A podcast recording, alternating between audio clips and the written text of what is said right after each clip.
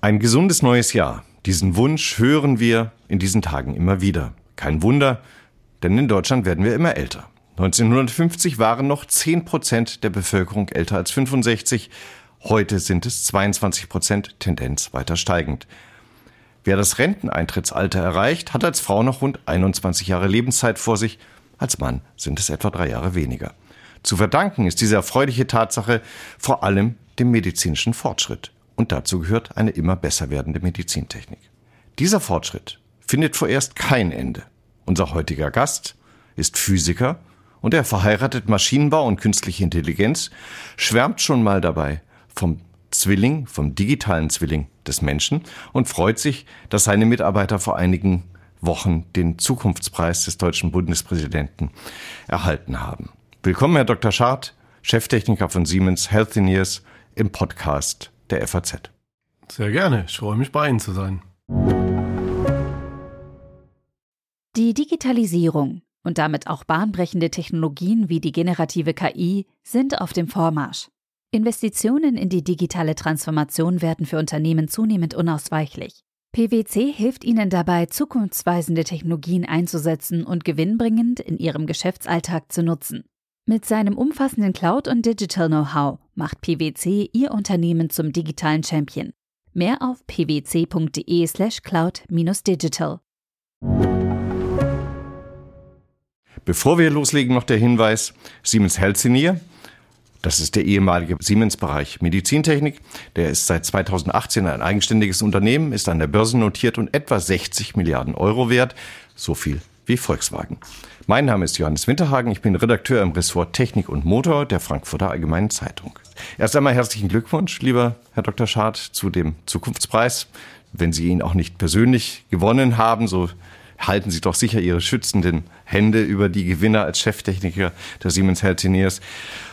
Ist vielleicht ein ganz guter Punkt, um zu beginnen, denn prämiert wurde ja eine Entwicklung, ein Niederfeld-MRT ähm, mit künstlicher Intelligenz arbeitend. Wie weit ist das bezeichnend für das, was Sie heute in der Medizintechnik machen und was da den Fortschritt auch ausmacht?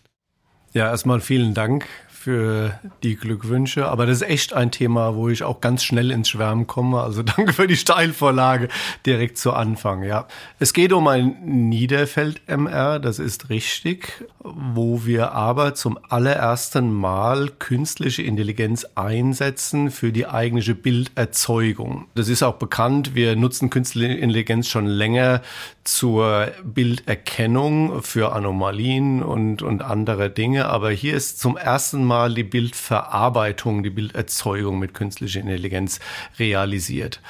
Warum ist das jetzt so wichtig? Ja, Sie haben auch schon das Wort Niederfeld-MR gesagt. Wir können nämlich nun mit einer deutlich niedrigeren Magnetfeldstärke Bilder erzeugen, die vergleichbar sind mit einem Hochfeld-MR. Ja, das hat jetzt ganz massive Auswirkungen. Zum ersten ist natürlich, das wurde glaube ich auch in dem Zukunftspreis schon dargestellt, ja wesentlich weniger Material, Energie, Heliumaufwand benötigt. Die Installation ist sehr viel einfacher. Übrigens auch die Bedienung ist sehr viel einfacher. Das heißt, das gesamte Gerät wird deutlich attraktiver, um es ja auch an Stellen zu installieren, wo heute noch gar kein MR denkbar ist. Einfach wegen den Anforderungen, die doch so ein komplexes Gerät jetzt mit sich bringt. Das heißt, das Gerät wird nicht nur kleiner, sondern auch kostengünstiger? Es, natürlich gehen auch die Kosten dafür runter. Ja, es wird bezahlbarer. Jetzt gibt es ja ein zweites großes bildgebendes Verfahren, das CT, die Computertomographie, in der Siemens Healthineers ebenso aktiv ist. Gibt es denn da vergleichbare Entwicklungen? Absolut. Ja, das war, hm, im letzten Jahr nominiert. Da haben wir es nicht gewonnen, ja, aber da haben wir eine neue Detektortechnologie eingeführt, ja. Wir nennen das Photon Counting und auf Deutsch heißt das, wir zählen jedes einzelne Röntgenphoton, was dazu führt, dass wir das gesamte elektronische Rauschen in der Bildverarbeitungskette eliminieren können. Was heißt das wieder? Weniger Rauschen, höhere Genauigkeit, Für den Patient kommt da eine wesentlich niedrigere Dosis, eine, eine Strahlenbelastung zum Tragen bei einer deutlich höheren Detailtreue. Das ist jetzt so eine Technologie, die haben wir erstmal ja im hochpreisigen Segment eingeführt sind aber jetzt unterwegs durch eine stärkere Industrialisierung dieser Detektortechnologie, das jetzt in alle Marktsegmente hereinzubringen. Das heißt also auch in die kostengünstigeren Segmente. Ich muss vielleicht zu dieser Technik nochmal sagen, dass Sie detektieren die Röntgenstrahlen direkt mit diesem CT und übersetzen die direkt in ein Bild, während normalerweise das ein Umweg ist und diese direkte Messung der Röntgenstrahlung auch in der Energieintensität, so habe ich es verstanden zumindest, das ergibt den eigentlichen Effekt, dass ich mit weniger Strahlung ein mindestens so gutes Bild erzeugen kann. Vielen Dank. Ja, Sie sind gut informiert. Das heißt, heute wird der, der Röntgenfluss erstmal in sichtbares Licht umgewandelt und dann detektiert. Und hier geht's jetzt mit neuartigen Halbleitermaterialien darum, direkt jedes einzelne Photon nicht nur zu messen, sondern auch in der Energie zu diskriminieren. Das ist vielleicht noch ein, ein, ja, ein Potenzial, wo noch mehr klinische Forschung auch jetzt gefragt ist. Wie kann ich jetzt auch diese Energieauflösung zusätzlich nutzen, um zum Beispiel Gewebe besser zu differenzieren, neben der eigentlichen Auflösung. Das heißt, da ist wirklich auch eine Hoffnung drin, Krebsgewebe in situ, das heißt in vivo, ähm, besser charakterieren zu können. Vielleicht können wir damit in Zukunft sogar die Anzahl von Biopsien reduzieren. Mhm. Also Gewebeproben, die man normalerweise entnehmen muss, um genau festzustellen, dass es jene oder diese Art von Krebs. Okay, also dass das sehr sinnvolle Technik ist, die unser Leben im Zweifelsfall verlängern kann, das glaube ich hat jeder in seinem Umfeld mehr oder weniger schon mal erlebt, hoffentlich nicht direkt.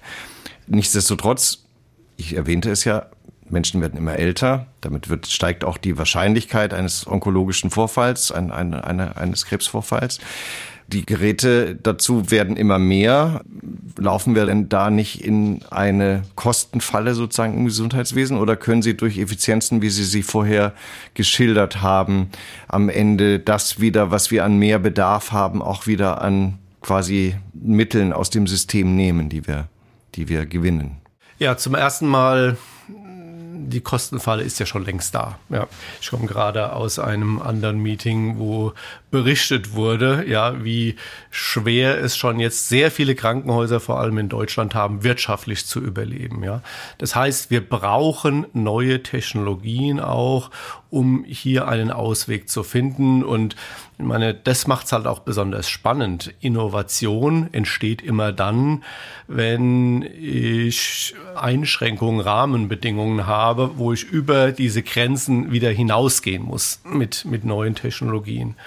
Und an dieser Stelle lassen Sie mich gerne nochmal das Thema KI aufgreifen, ja, weil das aus meiner Sicht eine der wichtigsten Technologien ist, um dieses, ja, immer weiter auseinanderdriftende Schere jetzt zwischen dem Bedarf für hochqualitative Versorgung, die Sie ja gerade geschildert haben, und der Möglichkeit, jetzt diese, diese Dienste jetzt auch zu bieten, da jetzt eine, eine Brücke zu schlagen. KI wird oft diskutiert als, das nimmt jetzt den Menschen die Arbeit weg, die kann alles besser. Ja. Das Gegenteil ist der Fall. Die KI macht die Menschen, die Akteure, vor allem auch im Gesundheitswesen, noch sehr viel produktiver, ja, indem sie letztendlich zum Beispiel die Bildbefundung, von der ich anfangs gesprochen habe, äh, signifikant automatisieren kann. Und da geht es nicht darum, dass die KI das besser kann wie ein Arzt. Sie kann aber zum Beispiel viel Arbeit abnehmen, ja, so dass ein Mensch die wirklich komplizierten Fälle oder die sehr dringenden Fälle in Ruhe anschauen kann. Diese Überlastung heute an allen Stellen, die ist das eigentliche Problem. KI kann im Vorfeld sortieren, ja, in welche Kanäle ich diese Arbeit am besten sortiere oder sogar aussortiere, wenn definitiv kein Befund da ist und somit die Akteure massiv entlasten.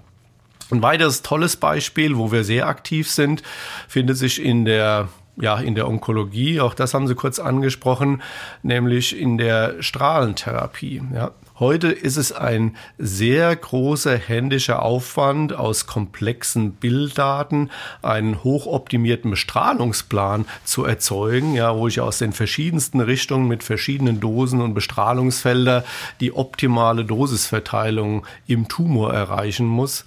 Ähm, da sind Menschen sehr viele Stunden, Tage, in sehr komplexen Fällen sogar noch länger mit beschäftigt.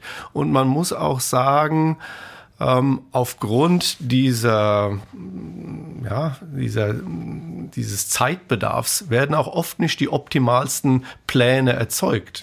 Hier ist jetzt KI äh, das ideale technische Hilfsmittel, ja, äh, diese Menschen massiv zu entlasten, indem wir diese Kette der, der ja, Bildübersetzung in ein Bestrahlungsfeld, was direkt auf der Maschine implementieren kann, hochgradig zu automatisieren.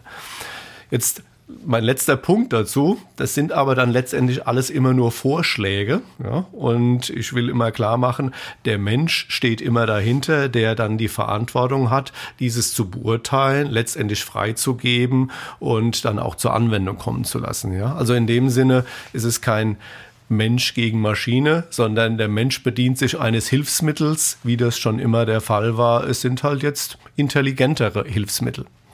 Also ich durfte mir das am Klinikum in Nürnberg mal anschauen und habe mir auch von dem Chefarzt damals erklären lassen, das Klinikum kooperiert mit Ihnen, muss man vielleicht dazu sagen, er hat mir auch erklärt, was seine Assistenzärzte an, an, an Zeit gewinnen, indem sie eben Bilder analysieren und an der einen oder anderen Stelle auch einen Zufallsfund machen, durchaus im Sinne des Patienten, wenn bei einer bei einem Lungen-CT beispielsweise noch irgendwelche Herzfunktionen oder Fehlfunktionen mitentdeckt äh, werden. Das ist ganz sicher ein Gewinn.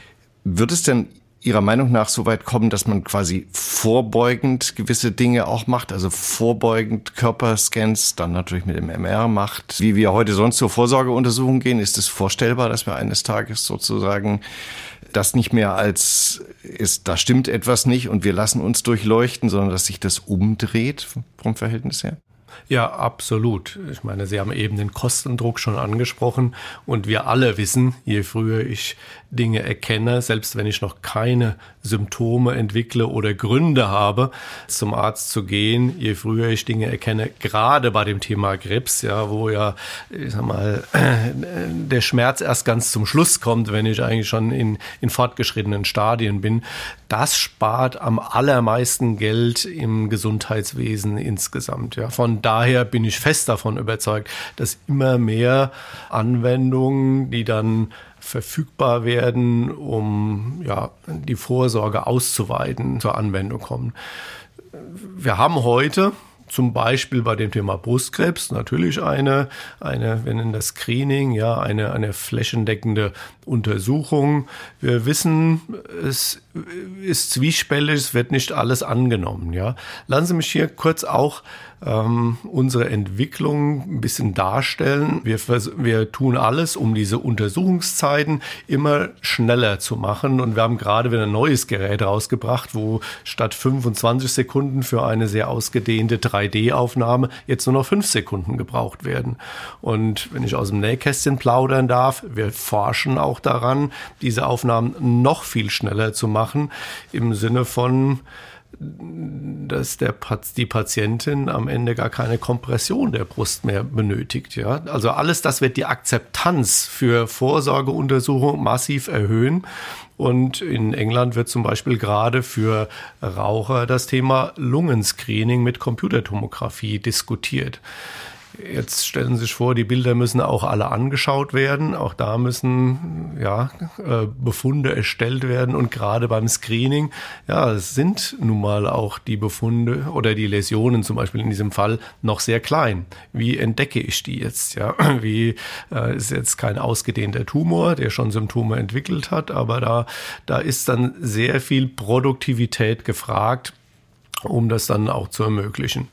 Dabei entstehen ja nun eine Menge Daten bei solchen Untersuchungen.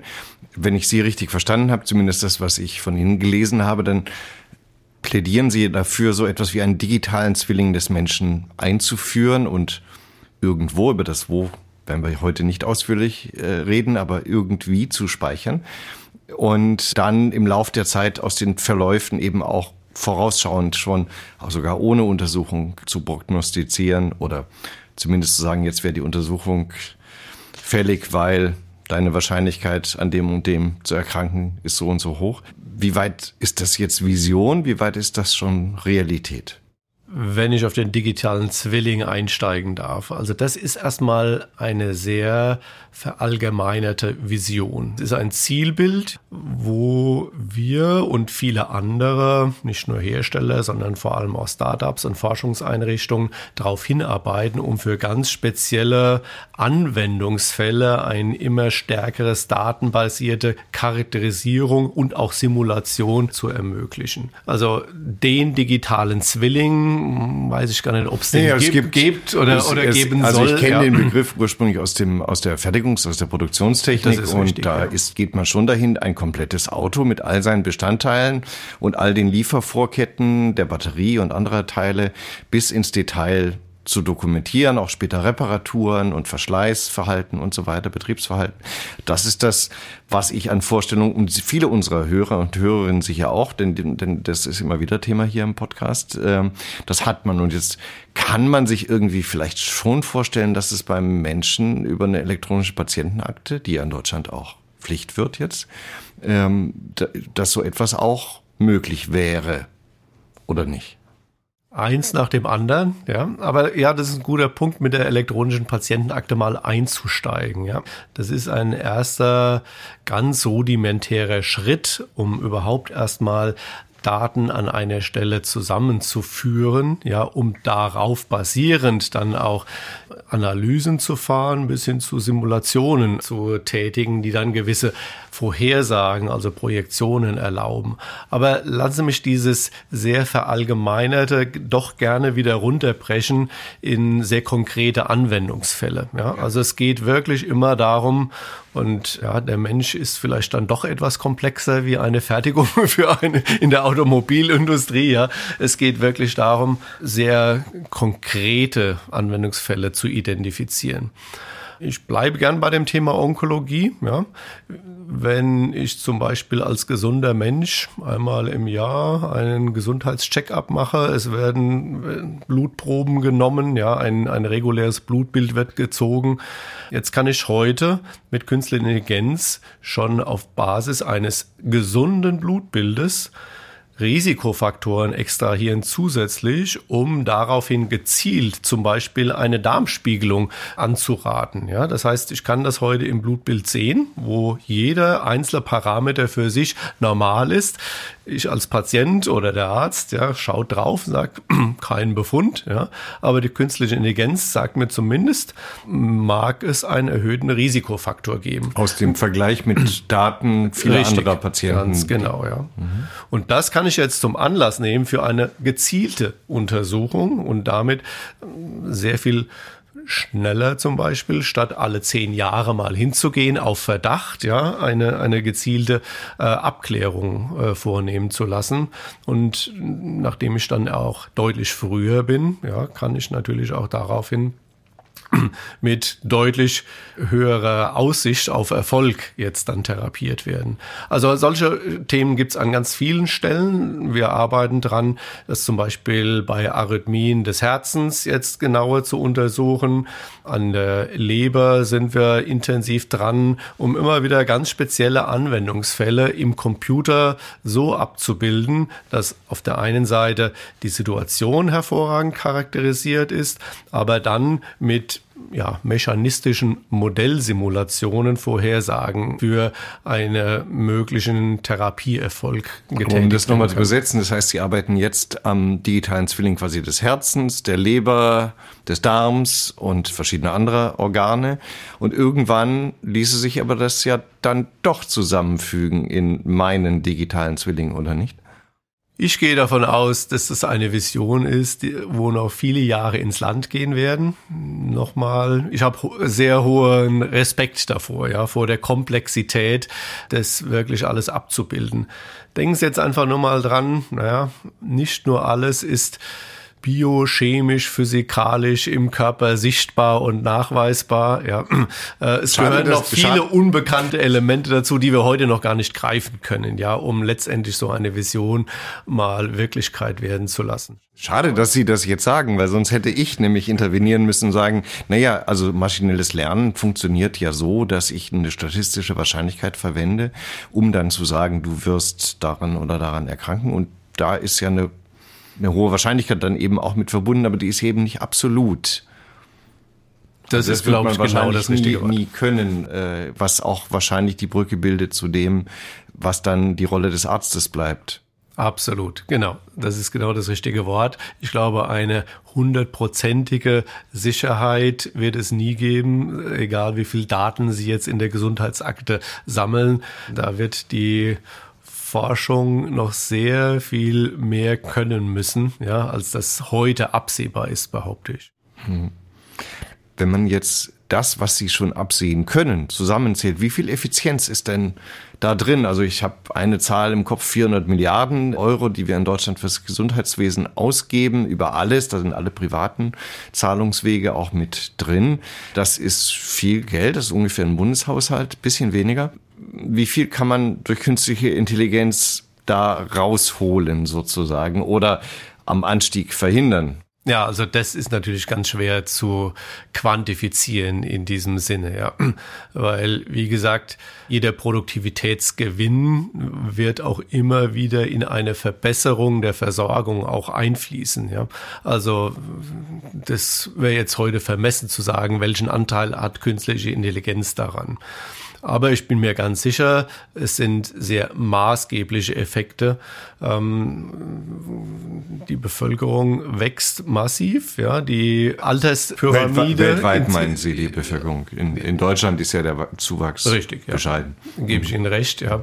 Aber jetzt trifft genau dieser demografische Wandel äh, zu, ja. Ähm, die Versorgung gerade der älter werdenden Menschen steigt als Bedarf, während gleichzeitig die handelnden Personen im Gesundheitswesen immer weniger werden. Ja. Das ist jetzt eigentlich diese Schere, von der ich anfangs gesprochen habe, wo künstliche Intelligenz einen großen Beitrag leisten wird. Wunderbar, wir müssen gleich noch über die Robotik sprechen. Zunächst aber geht es jetzt erstmal weiter mit einem Einspieler meiner Kollegen Holger Schmidt und Johannes Winkelhage, die beschäftigen sich jede Woche im The Economy Briefing mit dem Thema künstliche Intelligenz.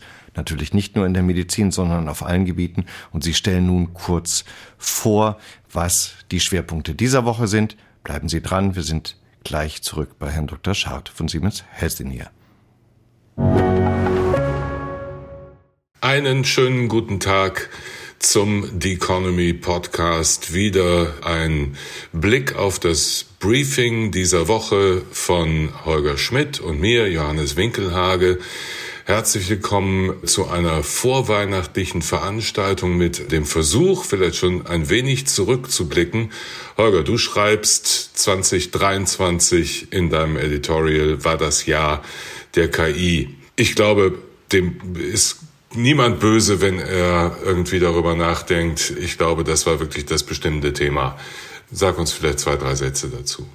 Ja, in der Tat wenig überraschend, die Headline gebe ich zu. Ich habe mal versucht, wer denn wirklich das große Geld damit gemacht hat mit der KI und äh, als Investor, als Stratege oder als Anleger an der Börse. Und tatsächlich ist es so, dass das meiste Geld äh, die Anleger an den Börsen eingefahren haben. So ein Beispiel Nvidia ist ja einer der größten Profiteure mit aufgrund seiner Chips, die sie in großen Mengen verkauft haben, zu sehr guten Preisen. Die haben 40 Milliarden Umsatz mit diesen Chips gemacht oder werden sie in diesem Jahr ungefähr machen, vielleicht auch ein bisschen mehr. Aber an der Börse ist der Wert des Unternehmens um 700 Milliarden gestiegen. Also da sieht man, wer dort mehr profitiert hat, also die Anleger mehr als das Unternehmen selber. Noch krasser ist das Verhältnis bei Microsoft. Die haben natürlich sehr gut investiert äh, mit OpenAI, das ist unbenommen, äh, haben 13 Milliarden investiert. In der Bilanz sieht man erst erste Ansätze dieser, dieser Entwicklung, weil die Umsätze mit künstlicher Intelligenz dort eher noch klein sind. Da hofft man auf das nächste Jahr. Aber der Börsenwert ist um eine Billion Dollar hochgegangen in diesem Jahr. Das ist schon sehr substanziell und da konnte man, konnte man ordentlich Geld verdienen. Das liegt äh, ähnlich bei AMD. Die haben 100 äh, Milliarden zugelegt im Börsenwert und Meta 400 Milliarden. Also da sieht man, da haben viele Unternehmen äh, sehr ordentlich aufgrund der KI-Entwicklung zugelegt und äh, ja, die Anleger wird es gefreut haben. Absolut. Wobei Börse ist halt immer eine Wette auf die Zukunft und die Anleger scheinen im Moment auf die unterschiedlichen Pferde zu setzen. Ich bin sehr gespannt, wer sich bei dieser Horse Race irgendwie durchsetzt. Du hast dir auch angeschaut, die Profiteure des KI-Booms, jetzt was die Hersteller angeht. Vielleicht führst du uns da einmal kurz durch, wer dort an der Spitze steht. Ja, schauen wir zunächst auf die Modelle und Plattformen. Das sind also die, die die eigene Modelle trainiert haben, wie OpenAI oder auch äh, Google und gleichzeitig Plattformen bereitstellen, die äh, den Unternehmen ermöglichen, Zugang zu diesen KI-Modellen zu bekommen. Und da haben wir uns die Marktanteile mal angeschaut und ja, da liegt OpenAI natürlich vorne. Äh, Microsoft ist aber mit 30 äh, Prozent Anteil natürlich auch aufgrund der Partnerschaft mit OpenAI schon ziemlich dicht dran. Also die beiden Unternehmen bestimmen im Moment den Markt ganz eindeutig. An dritter Stelle kommt Amazon oder AWS. Die fahren einen anderen Ansatz. Die haben im Endeffekt kein eigenes Modell, sondern bieten ihren Kunden den Zugang Zugang zu ganz vielen verschiedenen Modellen, wie zum Beispiel Lama 2 von, von Meta. Also äh, AWS macht eher sozusagen die, die, die, die unabhängige, sie nehmen die unabhängige Rolle ein, ohne ein eigenes Modell verkaufen zu müssen. Und das funktioniert offenbar ganz gut. Besser zum Beispiel als bei Google, deren Marktanteil ein bisschen geringer ist, zeigt eine neue Analyse. Dahinter kommen dann, sag ich mal, die kleineren Anbieter mit einem Anteil von ja, zwischen, zwischen ein und zwei Prozent. Dazu gehören dann Andropic, Cohere, Aleph Alpha, Hacking Face als Plattform, Alibaba, IBM, die sind schon deutlich abgeschlagen. Also man sieht, es wird ein Vierkampf an der Spitze. Vielleicht kann Andropic da noch äh, reingehen, aber das ist relativ deutlich, dass sich dieser Markt auch schon wieder äh, ziemlich sortiert hat. Bei den äh, Chips, äh, ja, äh, wenig überraschend, äh, Nvidia hat hier einen Marktanteil von 92 Prozent. AMD ist der einzige, der noch genannt wird, der dort relevant ist, äh, mit drei Prozent. Dann der Rest teilt sich auf, ein bisschen Intel, aber natürlich versuchen viele andere Unternehmen da noch einen Fuß in die Tür zu bekommen. Da ist die Messe noch nicht gelesen, aber ähm, an Intels Vormachtstellung wird sich so schnell auch nichts ändern, weil die natürlich sehr viel investieren und äh, aber die Preise werden im Zweifelsfall sinken, weil Nvidia in diesem diesem Jahr äh, gigantische äh, Margen erwirtschaftet hat. Ich denke mal, da wird der Wettbewerb zunehmen und die Margen werden ein Stück weit runtergehen, aber das werden sie schon auch verkraften. Wenn wir bei der KI schon sind, kann man auf jeden Fall auf den Einsatz gucken. Du hast dir angeguckt eine Untersuchung von CNVGR, welche Bedeutung KI in den Unternehmen inzwischen erreicht hat. Und da, da bewegt sich was, habe ich das Gefühl. Ja, das ist schon sehr deutlich zu sehen, dass ungefähr ein Viertel der Unternehmen das schon eingeführt hat und äh, 44 Prozent sagen, ja, generative KI wird äh, sehr wichtig werden für unsere künftige KI-Strategie. Da gehen wir rein. 25 Prozent nach einem Jahr finde ich schon einen substanziell hohen Wert. Äh, viele Unternehmen müssen natürlich auch erstmal schauen, was das für sie bringt, in welchen Fällen sich Einsätze, Einsätze lohnen, äh, was es kostet und welche Anbieter man nimmt. Also das äh, geht ja nicht von heute auf morgen, aber da, da hat sich schon substanziell was was bewegt und auch bei den Anwendungen. Chatbots ist natürlich die, die wichtigste Anwendung. Softwareentwicklung kommt direkt danach. Inhalteproduktion, automatisierte Übersetzung, Dokumentenklassifikation. Also da sind die Einsätze der, der künstlichen Intelligenz in diesem Jahr signifikant in vielen Unternehmen gestiegen. In anderen Bereichen, die eben nichts mit generativer KI zu tun haben, sind sie eher gleich geblieben. Also man hat so das Gefühl, die anderen KI-Anwendungen sind ein bisschen, ein bisschen ähm, ja, will ich sagen, runter runtergefahren worden, aber ein bisschen stiefmütterlicher behandelt worden und alles, alle Aufmerksamkeit, auch das Geld, die Budgets sind in Richtung generative KI umgeschichtet worden, um dort äh, an dieser, an dieser Welle, äh, mit, diese Welle mitzureiten. Gehen wir von der künstlichen Intelligenz in die digitale Transformation, ein weiterer Teil des Economy Newsletters jede Woche. Und wir haben aus meiner Sicht zwei wirklich super interessante Gastbeiträge zu diesem Thema. Einmal schreibt uns Thomas Bauernhansel, dass die Maschinenhersteller zu Dienstleistern werden und er hat ein ganz einfaches Beispiel gewählt. Eine Schreinerei, die sich Fräsmaschinen und ähnliche sehr teure Maschinen vielleicht nicht leisten kann, ist heute in der Lage, wenn sie die entsprechenden Daten liefert, die Maschinen von Dienstleistern zu nutzen die natürlich dann in diesem Moment viel, viel besser ausgelastet sind. Ein extrem interessantes Geschäftsmodell aus unserer Sicht, das am Großforschungsprojekt X-Forge am Fraunhofer Institut IBA in Stuttgart äh, erforscht wird und das geht wirklich dann ähm, in den absoluten Mittelstand hinein. Sehr interessantes Modell. Da hängt natürlich auch eine Menge Logistik hinterher mit Transport von Teilen etc. Und aber sehr spannend zu lesen auf jeden Fall. Der zweite Gastbeitrag von Werner Kraus beschäftigt sich mit den Cobots. Cobots ist ein Begriff, der schon relativ alt ist, wahrscheinlich in den 60er Jahren zum ersten Mal genannt wurde. Es geht darum, wie können Mensch und Maschine, in diesem Fall Roboter, miteinander arbeiten. Das heißt also, der Kollege Roboter wird immer äh, interessanter und was man aus den äh, Zahlen der World Robotics aus dem Jahr 2023 sieht, dass natürlich die Zahl der traditionellen Industrieroboter weiterhin steigt, aber moderat. Äh, der Bereich, der aber ein exponentielles Wachstum aufweist, sind eben jene kollaborativen Roboter, die äh, immer stärker sozusagen ins Arbeitsleben drängen. Das heißt, wir haben zwei Entwicklungen. Die eine Seite, die generative KI, die auch als Kollege in Büros und so weiter immer wichtiger wird, aber dann auch in der Produktion. Auf der anderen Seite also ganz handfest äh, kommen die Cobots immer näher sozusagen und werden zu Mitarbeitern im Unternehmen. Ich weiß, das wird, wirft ganz viele Fragen auf. Wie unterhält man sich mit so einem Kollegen und so weiter? Geht er mit Kaffee trinken? Wahrscheinlich eher nicht, aber auch an diesen Schnittstellen wird im Moment intensiv gearbeitet.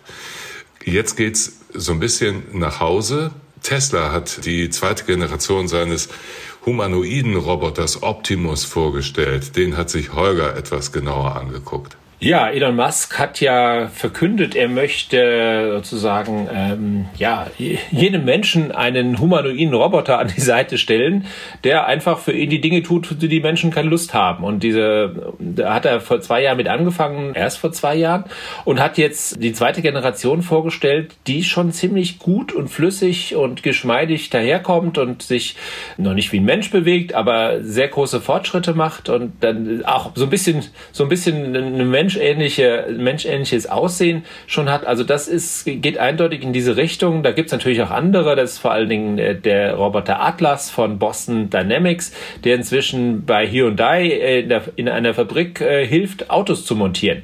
Also da sind wir schon aus der Forschung ein Stück weit raus in den praktischen Einsatz und da will Elon Musk mit seinen Optimus-Robotern auch hin.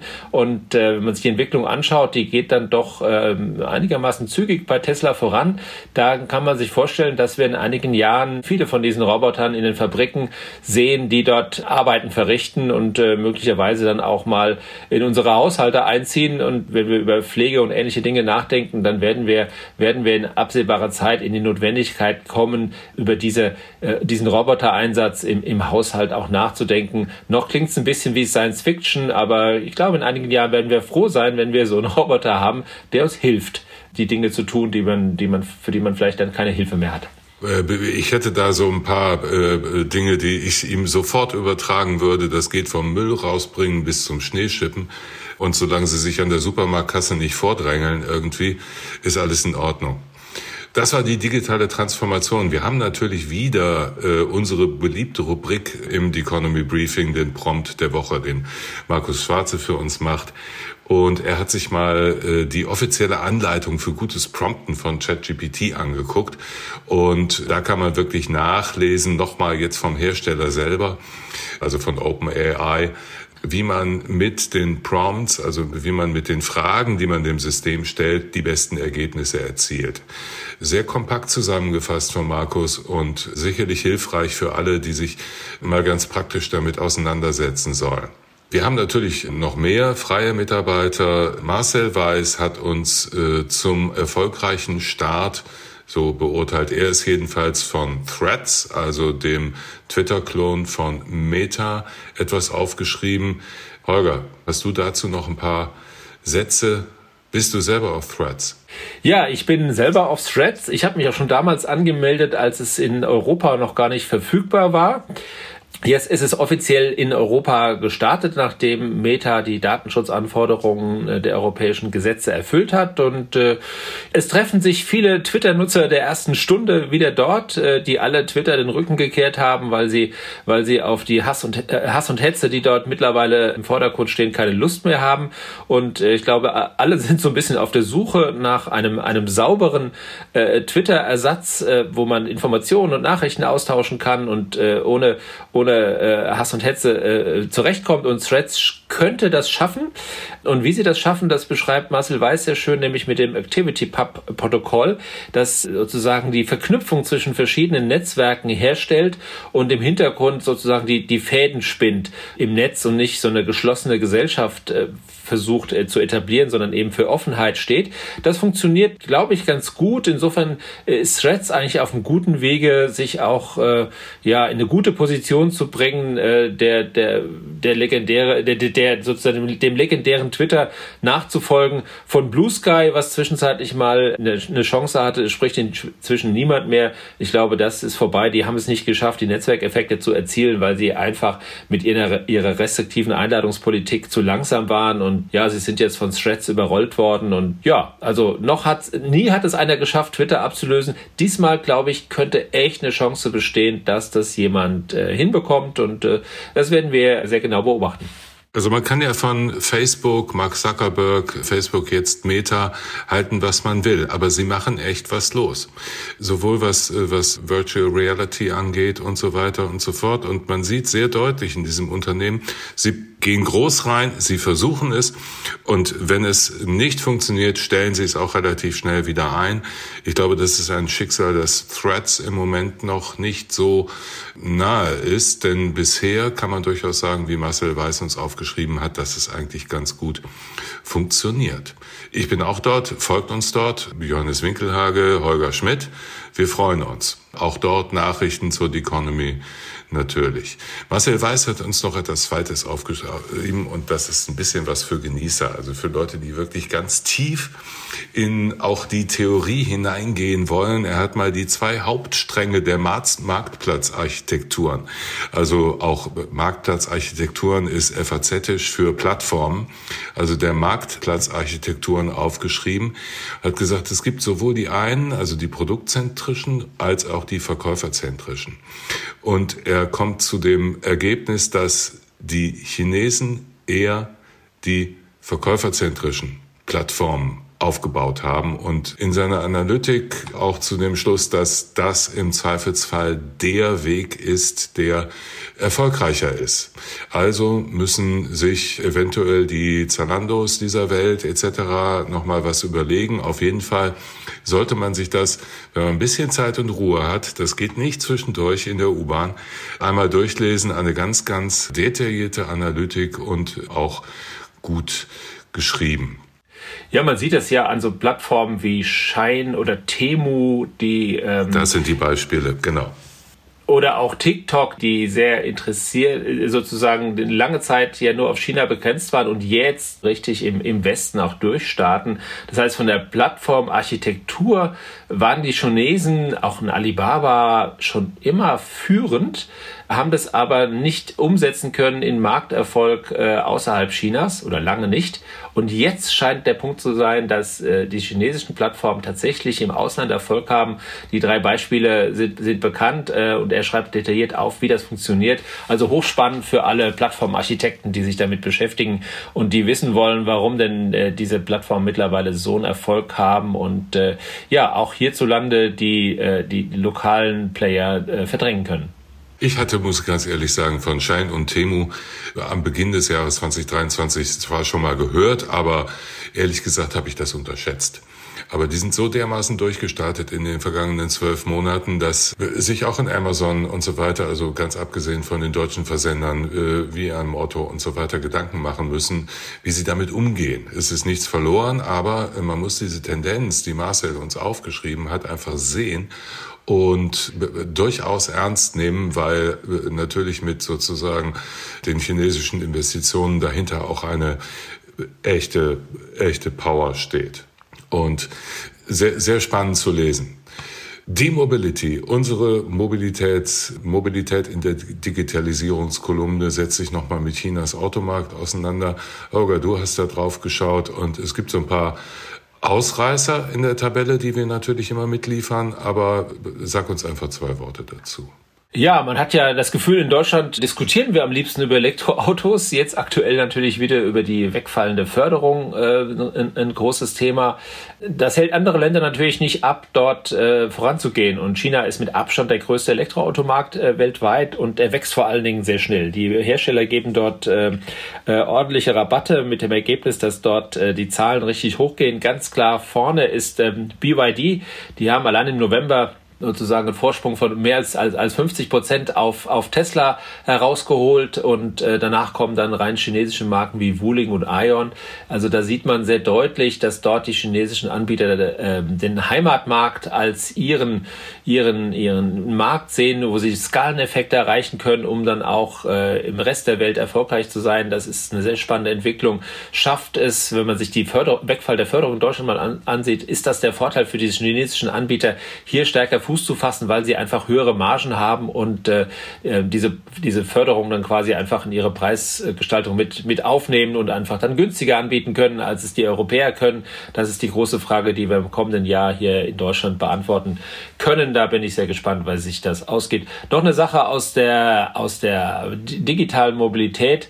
Der Zulieferer ZF, der hat einen Geschäftsbereich für autonome Shuttles gehabt und wollte dort quasi sowas wie autonome Kleinbusse forschen, haben da schon viel Geld reingesteckt reingesteckt und haben es jetzt leider eingestellt, äh, weil die äh, autonom fahrenden Fahrzeuge sich äh, nach Ansicht des Unternehmens zu langsam entwickeln und man zu viel Geld reinstecken musste.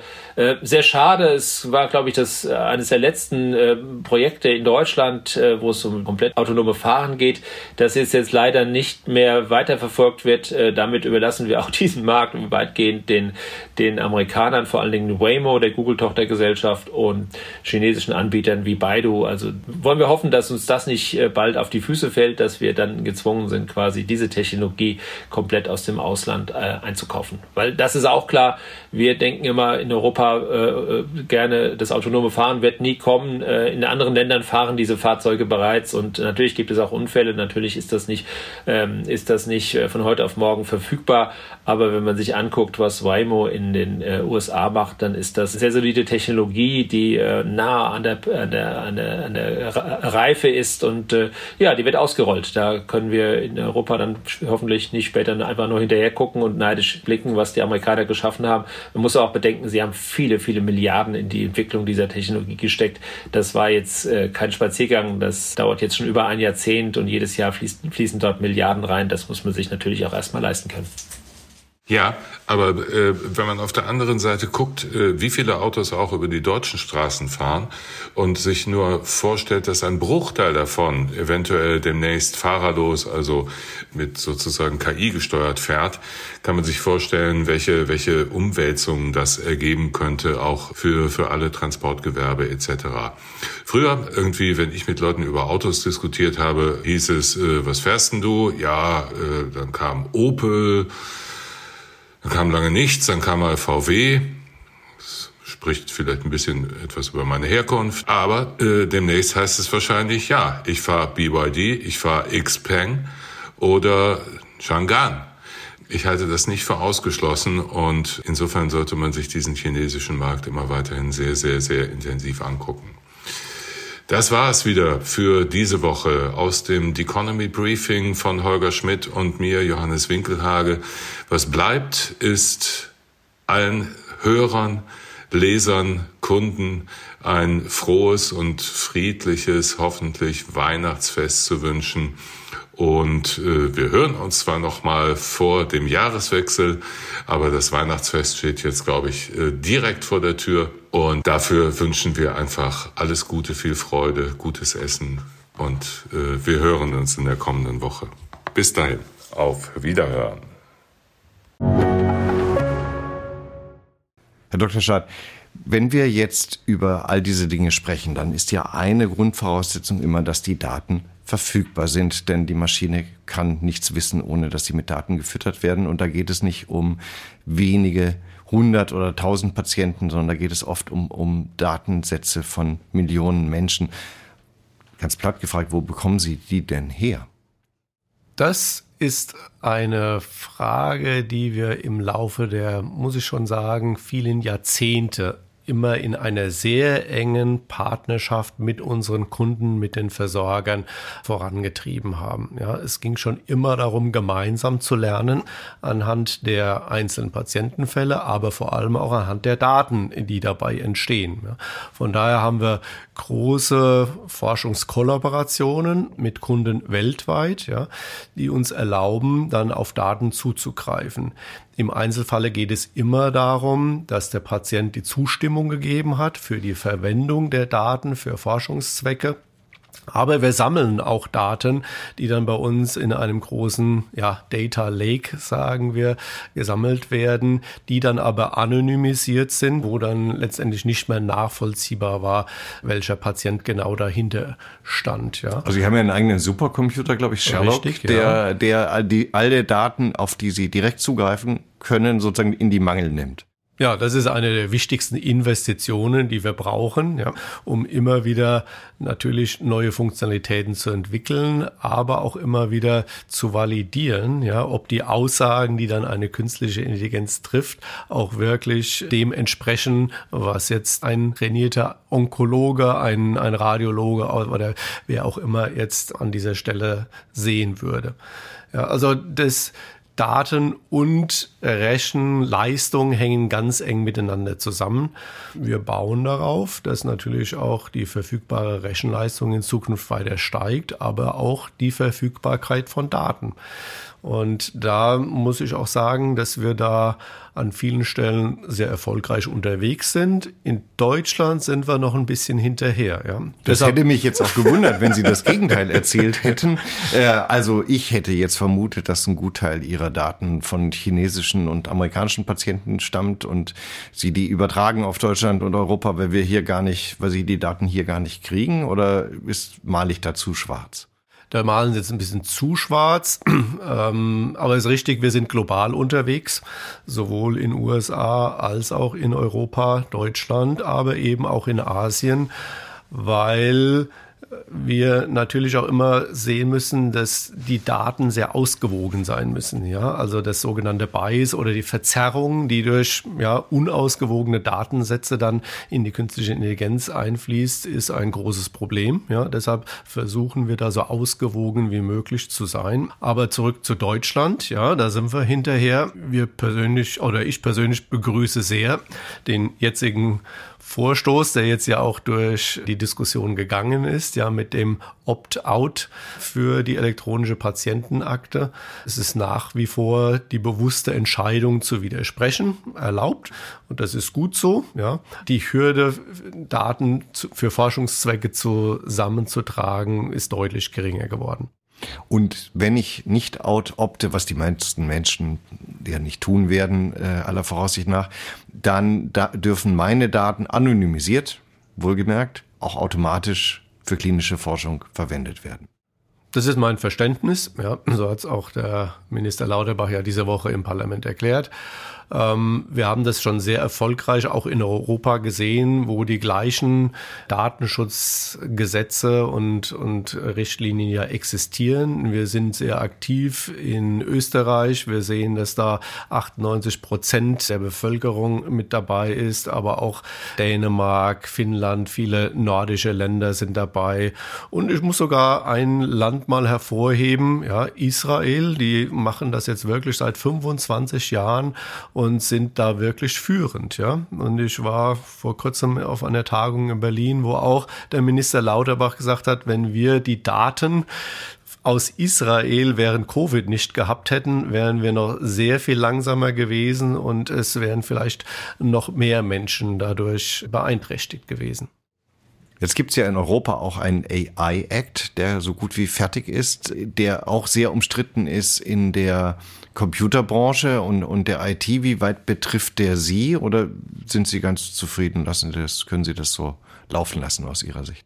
Zufrieden sind wir da nicht ganz, das will ich gleich sagen. Aber vorausschicken will ich, dass wir sind es erstens gewohnt und zweitens finden wir es richtig, dass gerade in der Medizin ein hoher Standard für Regulierung existiert. Ja, also da, das ist kein Spielfeld, ja, sondern da geht es wirklich darum, Qualität auch nachzuweisen, nachzuweisen zu müssen und da in, in unter allen Umständen immer auch im Rahmen der Gesetzgebung zu bleiben. Also das sind wir gewohnt, wir begrüßen das auch. Wenn ich jetzt aber zu dem AI Act komme, der jetzt da diskutiert wird, sehen wir hier auch eine gewisse Überregulierung, weil wir zum Beispiel dem Medizinproduktegesetz alles und jedes, darunter zählen auch unsere Medizinprodukte, die künstliche Intelligenz verwenden, zertifizieren. Ja.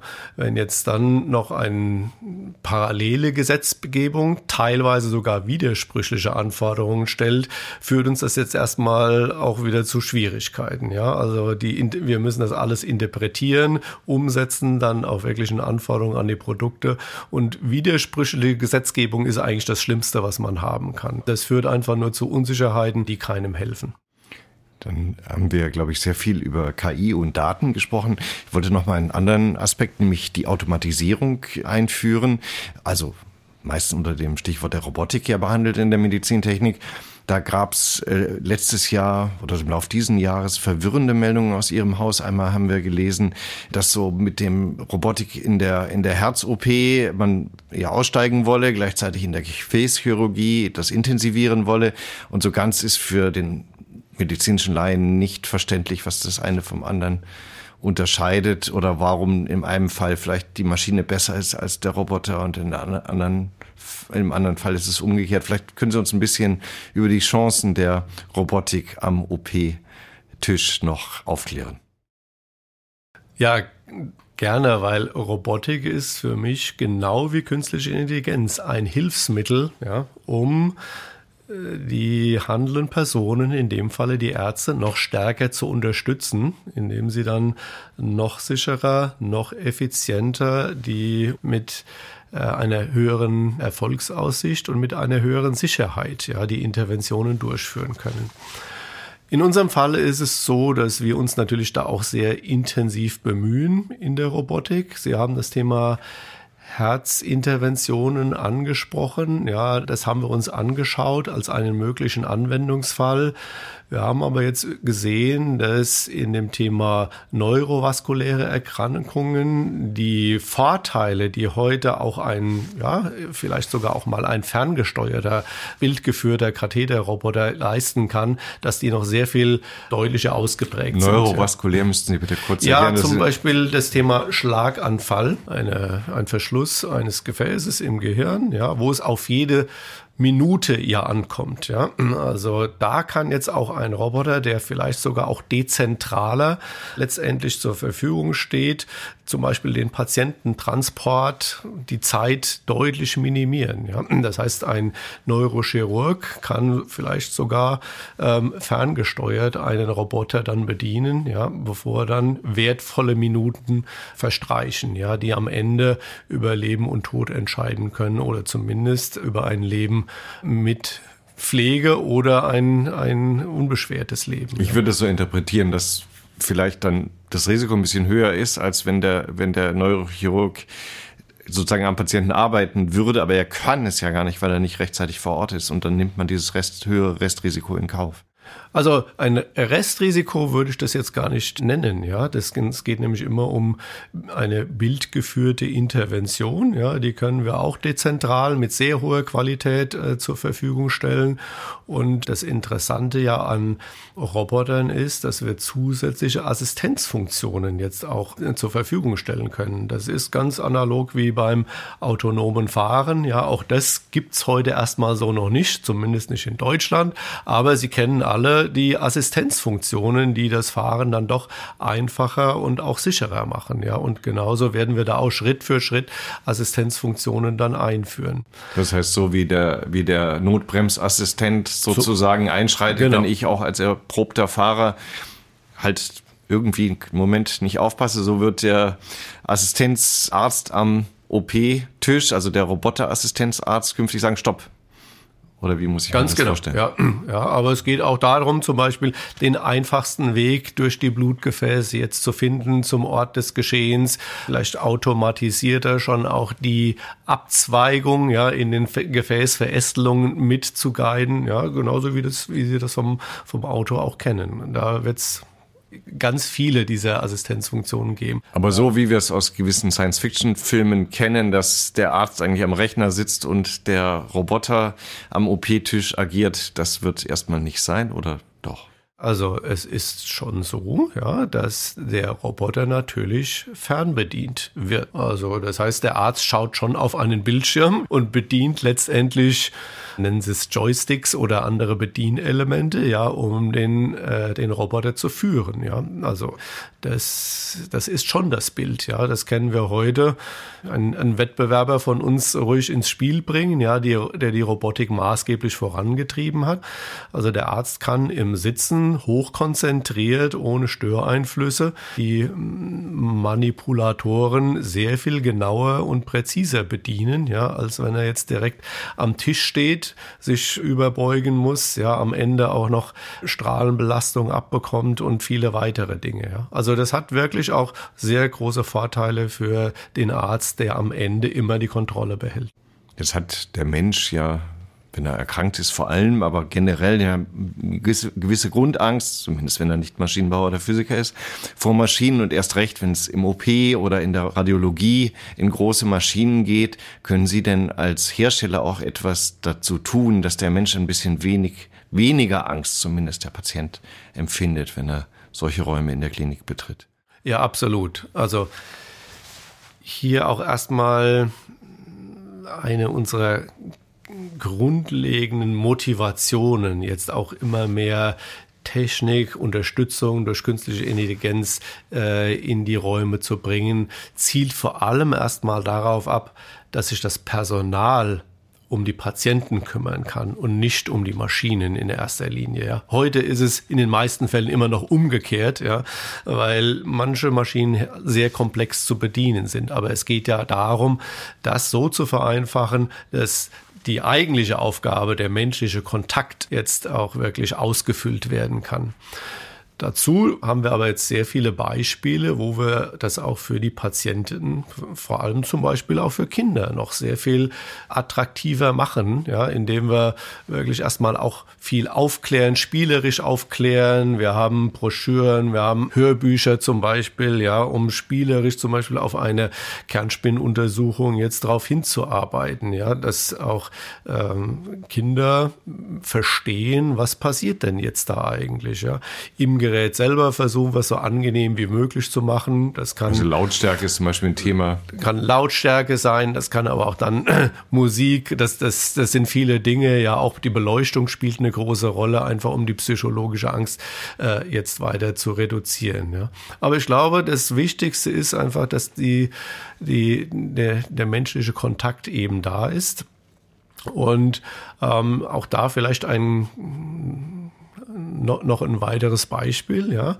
Gerade wenn es darum geht, die Menschen fühlen sich unwohl oder sie sind aufgeregt. Ja. Die Maschinen können immer intelligenter auch erkennen, was ist denn jetzt eigentlich sogar der, der Zustand, der mentale Zustand der Patienten. Ja. Sie sehen, wie sich der Patient bewegt, die Maschinen können darauf reagieren, werden also sehr viel intelligenter, um sich auch auf verschiedene Patienten einzustellen. Ja.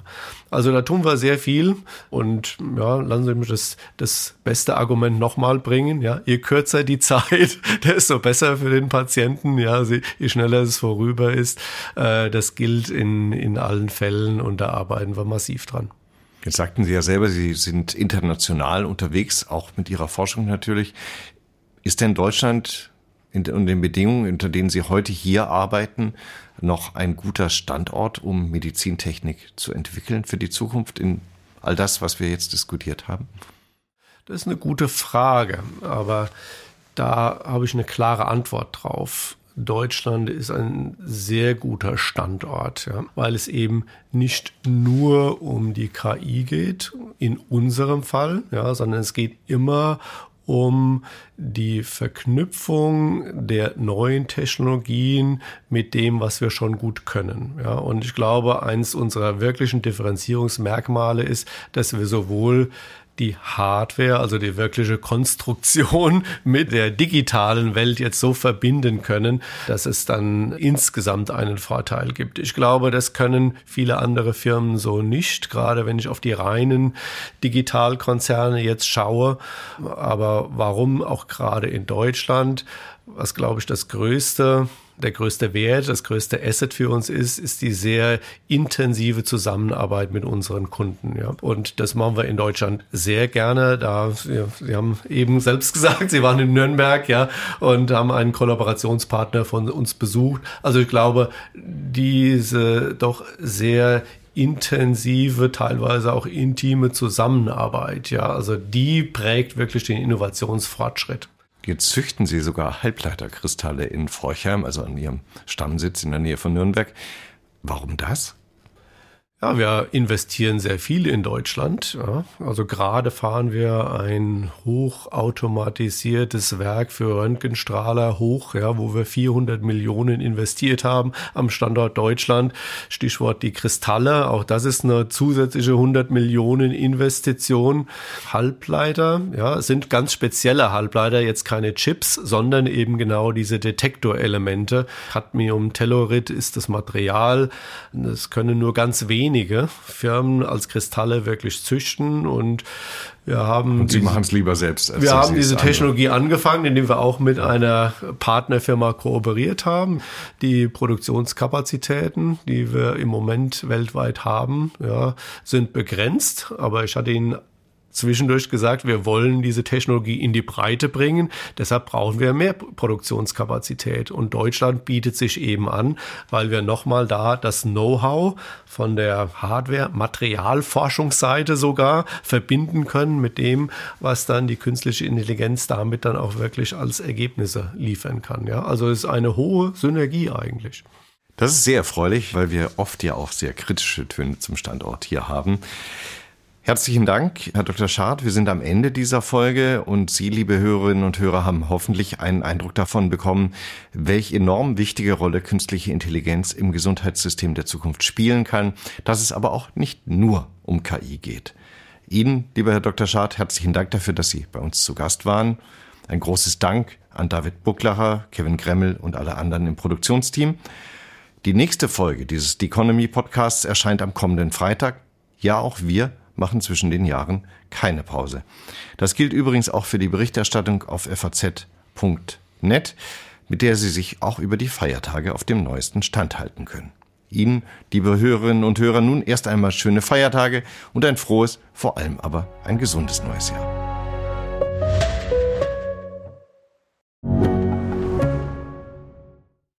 Die Digitalisierung und damit auch bahnbrechende Technologien wie die generative KI sind auf dem Vormarsch. Investitionen in die digitale Transformation werden für Unternehmen zunehmend unausweichlich. PwC hilft ihnen dabei, zukunftsweisende Technologien einzusetzen und gewinnbringend in ihrem Geschäftsalltag zu nutzen. Mit seinem umfassenden Cloud- und Digital-Know-how macht PwC ihr Unternehmen zum digitalen Champion. Mehr auf pwc.de/cloud-digital. slash